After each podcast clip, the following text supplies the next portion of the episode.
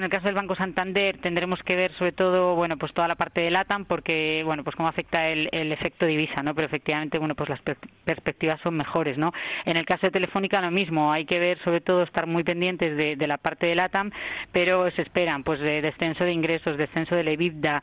Eh, sí que creo que es importante ver un poco mm, esa mejoría en el negocio en, España, ¿no? Porque, por ejemplo, en, países como Argentina vemos que, que vamos a ver que, que, bueno, pues que va a haber un descenso, ¿no? del negocio. Lo importante es que siga reduciendo deuda en cualquier caso y sí se espera que veamos esa reducción de la deuda en torno a unos 1.300 eh, millones, pero en cualquier caso en conjunto, de forma global, eh, bueno, pues no son tan positivos como, como se espera, eh, como bien dices tú, en el caso del banco o como es el caso de Bank Inter también.